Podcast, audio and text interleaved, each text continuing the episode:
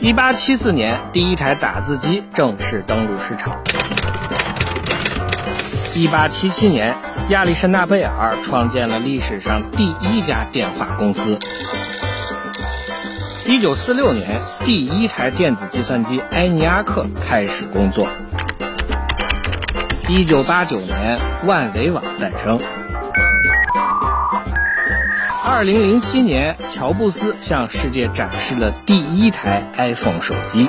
And we are calling it iPhone. 下一秒又会发生什么？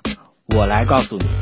我是子宇，请听子曰。子曰。这里是经济之声专栏子曰，我是子宇。从一些细微的习惯当中，我们可以发掘出很有趣的历史。输入法就是这其中之一。触屏手机现在绝对是主流，在这上面我们可以很方便的把二十六个字母全都放在屏幕键盘上。但是在功能机时代呢，九宫格才是最主流的设计。虽然黑莓这样的高端品牌曾经推出过全键盘的手机，但终究还是高价的小众产品。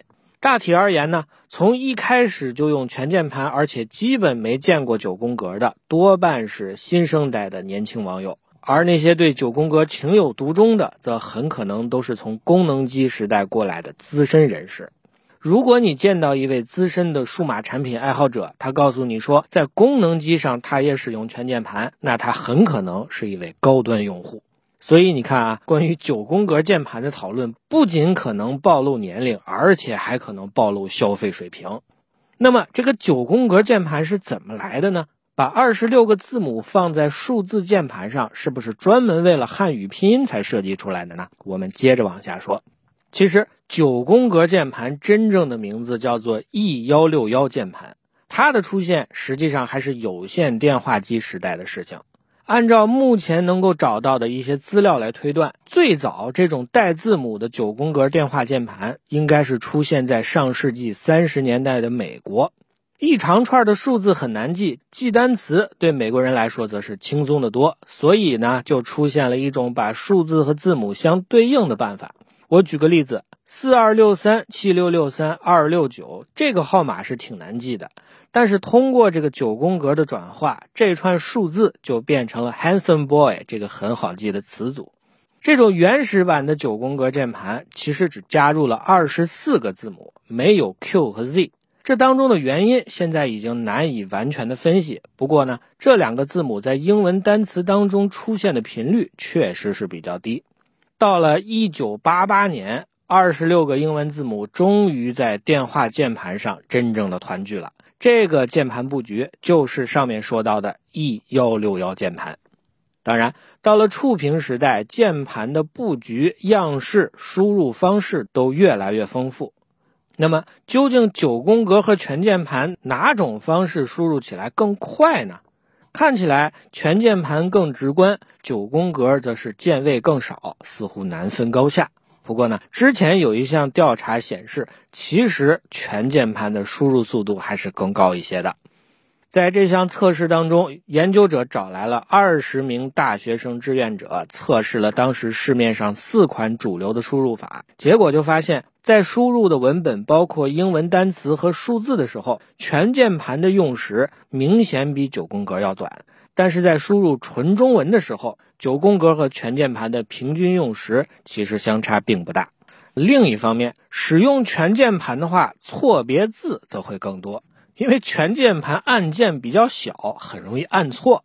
所以呢，就有人总结，用户在多种文本信息混合的情况下，使用全键盘更有优势；但是在纯中文输入的情况下呢，九宫格才是更好的办法。不过呢，在这种讨论的过程中，其实我们似乎还遗漏了一种非常具有中国本土特色的输入方式，那就是笔画输入法。的确啊，在现在随着拼音输入法越来越智能，以往曾经称霸输入法市场的五笔字形，现在也已经越来越少见。类似的通过字形来拆字输入的方式，用户相对也很少。但是，作为一名用了十五年笔画输入法的用户来说呢，我觉得其实并不应该忘记那些小众的输入方式。笔画输入法其实是一种非常直观的输入方式，只要这个字儿你会写，那就绝对能输入。而且呢，即便像九宫格这样简单的布局，在输入的时候还得用九个键，而在笔画输入法的键盘上呢，只有横、竖、撇、点、折这五个键就足够了。而且呢，在输入常见字的情况下，输入一两个笔画，基本上就能在候选栏里出现你想要的那个两个字，甚至是三个字的词组。借助云计算这样的先进技术，笔画输入法也和拼音输入法一样，不断的变得更加聪明。笔画输入法不一定适合每个人，但是有一点应该是值得肯定的，那就是如果你使用笔画输入法，那就绝对不会出现提笔忘字的现象。对于网络时代的人们来说，这也算是一种隐形的额外功能吧。当然，我并不是要给笔画输入法做广告。之所以要提到这一点，就是为了提醒大家，我们平时不太注意的那些输入方式，其实也都在忠实的服务着用户。